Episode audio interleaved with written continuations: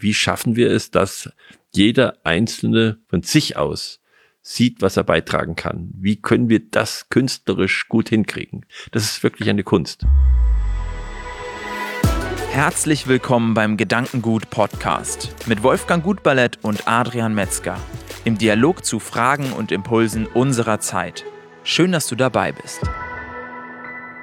Wolfgang, in dieser Folge wollen wir über das Thema Gemeinschaftsbildung sprechen. Eigentlich eine Kernaufgabe, die dich dein ganzes Leben begleitet hat, äh, dieses Thema. Und dementsprechend bin ich sehr gespannt, was du dazu zu sagen hast. Erstmal die Frage eigentlich, um so ein bisschen die Gemeinschaft zu definieren. Was ist denn eigentlich das Gemeinsame aller Gemeinschaften? Das Gemeinsame aller Gemeinschaften ist, dass ich eine Beziehung habe zu anderen Menschen, äh, entweder zu zweit oder zu vielen, ähm, die meist verbunden ist mit einem Anliegen auch, aber nicht unbedingt sein muss. Also es gibt Gemeinschaften, die ganz geistig sind. Also zum Beispiel die Gemeinschaft, die wir bilden als Menschheit auch mit unseren Toten. Äh, es gibt Gemeinschaften, die ganz zweckorientiert sind. Ich sag mal Räuberbanden äh, oder, oder solche, solche Gemeinschaften, die etwas anstellen wollen, wie man so sagt, und äh, dann auch wieder auseinanderfallen. Also äh, diese Gemeinschaftsbildung hat meistens einen, einen Anlass. Wenn wir uns das Ganze jetzt aus der Geschichte her angucken, was war dann so ein Anlass, um eine Gemeinschaft zu bilden? Wie sind so Gemeinschaften entstanden? Ja, ich glaube, die Gemeinschaft äh, ist aus der Not entstanden, überwiegend. Äh, es gibt heute noch die Notgemeinschaften, äh, die auch ganz kurzfristig entstehen können äh, oder die also zum Beispiel die, die, die Aufgabe der Kindererziehung oder die Aufgabe der, der Vermehrung und, und der, der Erziehung äh, hat zu der Gemeinschaft der Ehe geführt. Sicherlich eine, eine, eine Grundgemeinschaft, diese Zweiergemeinschaft. Oder es gibt halt auch andere Gemeinschaftsbildungen in anderen Kulturen. Aber im Grunde steckt hinter dieser, dieser Gemeinschaftsbildung immer die Frage, wie bringen wir unsere Kinder weiter? Wie bringen wir uns weiter als, als, als Menschen, als Menschheit dann in dem Fall? Ähm, das, das gemeinsame Anliegen steht bei einer Gemeinschaft äh, in der Mitte und es braucht Menschen, die sagen, da gibt es etwas, was wir zusammen machen wollen. Wir haben deshalb bei unserem Firmennamen aus Gemeinschaft einfach ein Verb gemacht. Äh, unsere Firma heißt ja WEG und das heißt wertschätzend, entwickelnd, gemeinschaftend. Das sind die drei Leitbilder, die wir haben, sozusagen die Wertschätzung, äh, die Entwicklung äh, des Menschen äh, und von Dingen und äh, dann das Gemeinschaften. Und das ist ja eine kooperative Tätigkeit. Dann in, in dem Fall, wenn man es so als Verb sieht. Wenn man das jetzt als Verb sieht und du jemandem beibringen möchtest, Gemeinschaften der zu werden äh, und oder gemeinschaftend zu handeln. Ähm, was kann eine Person dann machen, um entweder eine neue Gemeinschaft zu begründen, aber auch äh, existierende Gemeinschaften zu festigen? Wie ähm, muss ich auftreten? Auf was muss ich achten, wenn ich eben gemeinschaftsbildend sein möchte? Ja, ich, ich, ich muss ein Anliegen haben, was andere teilen was andere, wo andere sich dazugesellen können und wo sie sagen, das ist auch mein Anliegen. Ich muss sehen, dass äh, die Menschen, die dazukommen, das ist am Anfang besonders wichtig, Beitragende werden wollen. Also die Gemeinschaft äh, kann ja das, was sie tut, nur tun, wenn möglichst jeder in der Gemeinschaft etwas beiträgt. Äh, es ist, wenn, die, wenn die Gemeinschaft größer wird, muss sie dann auch Menschen tragen für gewisse Strecken, wo sie nicht beitragen können. Äh, aber im Grunde ist das Ziel, dass jeder so viel beiträgt, wie er kann. Gemeinschaften zu bilden unter dem Gesichtspunkt, ich will was rausnehmen nur, äh, haben keine lange Existenz. Äh, können wir nachher vielleicht nochmal äh, drauf schauen. Gibt ja verschiedene Beispiele. Auch Europa ist ein gutes Beispiel im Augenblick dafür, äh, wie schwierig das ist, äh, wenn die Gemeinschaft oder die Mitglieder der Gemeinschaft sich mit der Frage gegenüberstehen, wie kannst du, wie kannst du mir was geben? Sondern die Haltung muss grundsätzlich sein, ich will was beitragen. Und, äh, und es braucht auch ein entsprechendes Feuer in der Mitte. Das heißt, es braucht Menschen, die wirklich diesen Gemeinschaftsgedanken und dieses Anliegen so tragen, dass die anderen auch sind nicht alle immer gleichtragend, dass die sozusagen mit begeistert sind, mit äh, entzündet sind und äh, mitmachen aus dieser Begeisterung heraus. Deshalb ist es ja wahrscheinlich auch ein zentrales, äh, eine zentrale Fähigkeit, die du ja auch schon mal angesprochen hast, nicht nur von sich selbst begeistert zu sein, nicht nur ähm, von etwas begeistert zu sein, sondern eben auch andere mit der eigenen Begeisterung anstecken zu können, um dann wirklich auch diese Gemeinschaft als ja als gemeinsames Anliegen, ähm, das gemeinsame Anliegen voranzutreiben, weil natürlich in der Gemeinschaft ist ganz anderes möglich, als wenn ich mir selbst als äh, als Einzelperson da ein Ziel setze. Würdest du sagen, ähm, wenn ein Mensch in ganz vielen unterschiedlichen Gemeinschaften unterwegs ist ähm, und ganz unterschiedliche Facetten, ganz unterschiedliche Anliegen dort ähm, vertreten kann, dass es ihm dann vielleicht auch leichter fällt, ähm, in einer Gemeinschaft nur das eine in Anführungszeichen beizutragen und in einer anderen Gemeinschaft nur das andere beizutragen und so, ja, einfach diese Vielfalt, die in einem Menschen eben drinsteckt, auch ein Stück weit abzubilden? Ja, bestimmt. Der Mensch braucht mehrere Gemeinschaften um, um seine, seine, die Breite seiner Persönlichkeit und seiner Möglichkeiten mit anderen auch äh, zur Wirkung zu bringen. Ähm, das schadet, glaube ich, überhaupt nicht. Ähm, je, jede Gemeinschaft, in der ich bin, äh, baue ich durch mein Dabeisein und Mitmachen immer wieder mit neu auf. Ich glaube, das ist das Wichtige, dass ich in jeder Gemeinschaft Mitbauer bin. Du wird es nicht so sein, dass ähm, in einer Gemeinschaft immer alle gleichmäßig beitragen und mittragen. Das ist überhaupt nicht zu erwarten. Und diese Auseinandersetzung darüber, wer trägt mehr bei oder weniger bei, das muss man raushalten, wenn es geht. Da komme ich ins Konkurrenzdenken innerhalb der Gemeinschaft. Also innerhalb der Kooperation taucht dann Konkurrenzdenken auf. Das ist bis zu einem gewissen Grund, also Punkt erträglich. Wenn es zu viel wird, dann wird es schädlich. Also Fußball ist ein schönes Beispiel dafür. Äh, wenn die eine Gemeinschaft sind, dann freuen sich, dass sie gemeinsam gewonnen haben. Und dann kommt die Presse und sagt, wir wollen doch die Leute in die Einzelkritik nehmen. Ja, und, und dann fängt es an, sozusagen sich voneinander zu trennen. Und dann sieht man auch, wenn einer in so einer Mannschaft sagt, ja, der spielt einfach nicht richtig und äh, der ermöglicht mir nicht, meinen Beitrag zu bringen. Wenn diese Auseinandersetzung beginnt oder wenn beim Tennis äh, der Spieler mit dem Schiedsrichter anfängt zu hadern, dann wird es meistens schlechter. Dann wird es schlechter. Das heißt, ähm, es ist eine Kunst äh, für den Trainer, dass wirklich die Gemeinschaft eine Gemeinschaft bleibt und das der vordergründige Punkt ist. Ein bisschen Konkurrenz verträgt die Sache, an der kann man wachsen, aber das muss dann doch deutlich hinter dem gemeinsamen Beitrag stehen.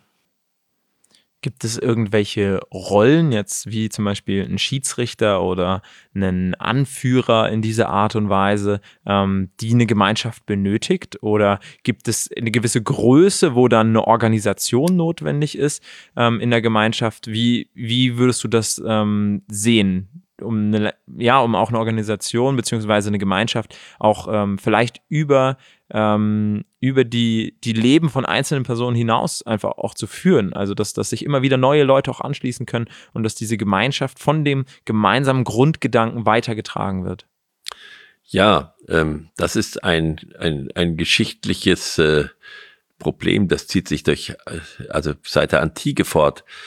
Äh, das Richtigste ist, dass alle gemeinschaftlich äh, auf gleicher Höhe sind.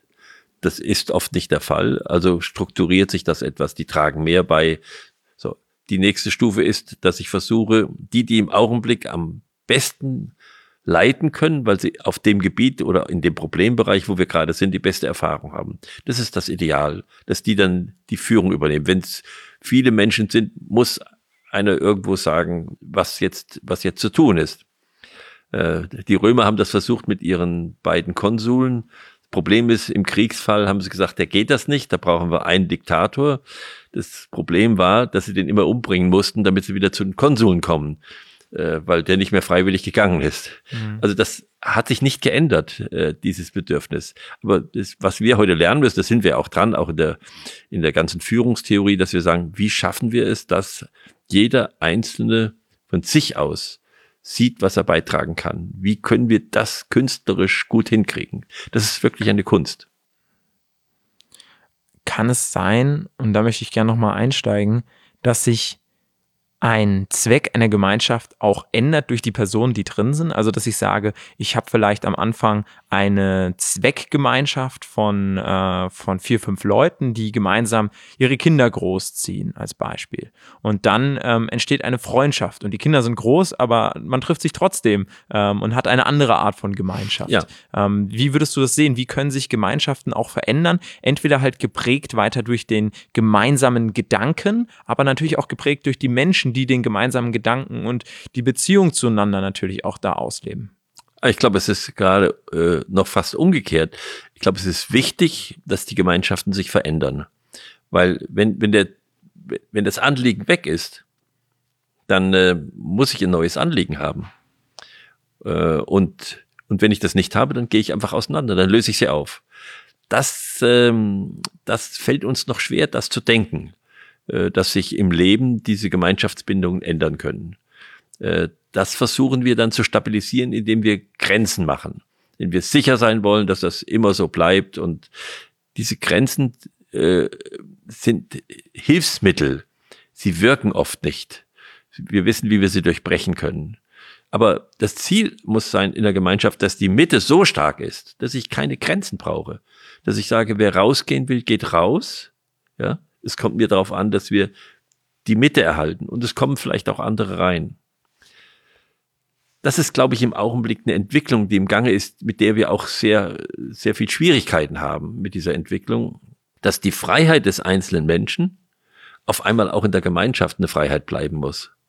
Dass er sagt, ich möchte da mitmachen oder auch sagt, ich möchte nicht mitmachen. Und das ist nicht Feind und Freund äh, Definition. Aber wir versuchen das so zu machen, dass wir sagen, da gibt's eine Grenze und dann gibt's dann nur noch Freund und Feind. Wer drin ist, ist Freund, wer draußen ist, ist Feind. Ich glaube, da haben wir noch, äh, da haben wir noch jetzt eine, eine ganz neue Aufgabe, die jetzt entwicklungsgeschichtlich, Menschheitsentwicklungsgeschichtlich uns, uns hereinkommt. Und mit der müssen wir uns noch ein bisschen beschäftigen. Hm. Ich finde es spannend, wenn wir das Thema Gemeinschaftsbildung dann auch nochmal auf dein ähm, Expertengebiet ausweiten, äh, und zwar das Thema Unternehmen. Ähm, das machen wir aber in einer separaten Folge, wo wir uns tatsächlich mal anschauen, wie ähm, durch welche unterschiedlichen Phasen, Entwicklungsphasen geht denn so ein Unternehmen durch? Da möchte ich in der nächsten Folge dann mal mit dir genauer drauf äh, eingehen. Gibt es irgendwas, was du noch zu dem Thema Gemeinschaftsbildung loswerden möchtest? Ich habe auf jeden Fall für mich mitgenommen, dieser anziehende Punkt in der Mitte und eigentlich, dass jeder diese Gemeinschaft täglich neu durch sein Zutun begründet und es eigentlich keine ähm, Gemeinschaft mit passiven Mitgliedern gibt, sondern eigentlich ist es immer ein, äh, ein gemeinsames Feuer, hast du es, glaube ich, genannt, was dafür sorgt, dass jeder wieder diese Gemeinschaft täglich ähm, für sich neu begründet und sich diesem Anliegen anschließt und sein Bestes dazu beiträgt. Das ist auf jeden Fall das, was ich mitgenommen habe und dass man Gemeinschaften auch braucht, ähm, um zum einen sich wohlzufühlen, sich verbunden zu fühlen, aber zum anderen natürlich auch große Gedanken auch in die Welt zu bringen, die man alleine so ähm, ja nicht in die Welt bringen kann. Ja. Also das ist eben dann diese Aufgabe, über die wir auch gesprochen haben. Wie schaffe ich das, diese, diese, diese Mitte, diese, diese, diese Notwendigkeit, die, die für die Gemeinschaft ähm, immer wieder zu entfachen das kann sein, dass äh, ich ein neues kurzfristiges Ziel habe, also irgendwo zu gewinnen oder ein Clubhaus zu bauen. Das ist meistens die beste Phase in einer, in einer Sportgemeinschaft, wenn sie ein gemeinsames Clubhaus bauen. Wenn das dann weg ist, dann wird es schon wieder schwieriger. Das ist, glaube ich, die Kunst, das zu erhalten. Was man nicht machen sollte und was aber viele machen, um die Gemeinschaft zu stärken, brauche ich einen gemeinsamen Feind. Das heißt, ich kann sozusagen das von innen nach außen stärken. Ich kann auch sagen, da draußen baue ich eine große Gefahr auf und deshalb müssen wir zusammenhalten. Und das ist die Gefahr, äh, die manche Gemeinschaften dann, äh, der, der manche Gemeinschaften erliegen.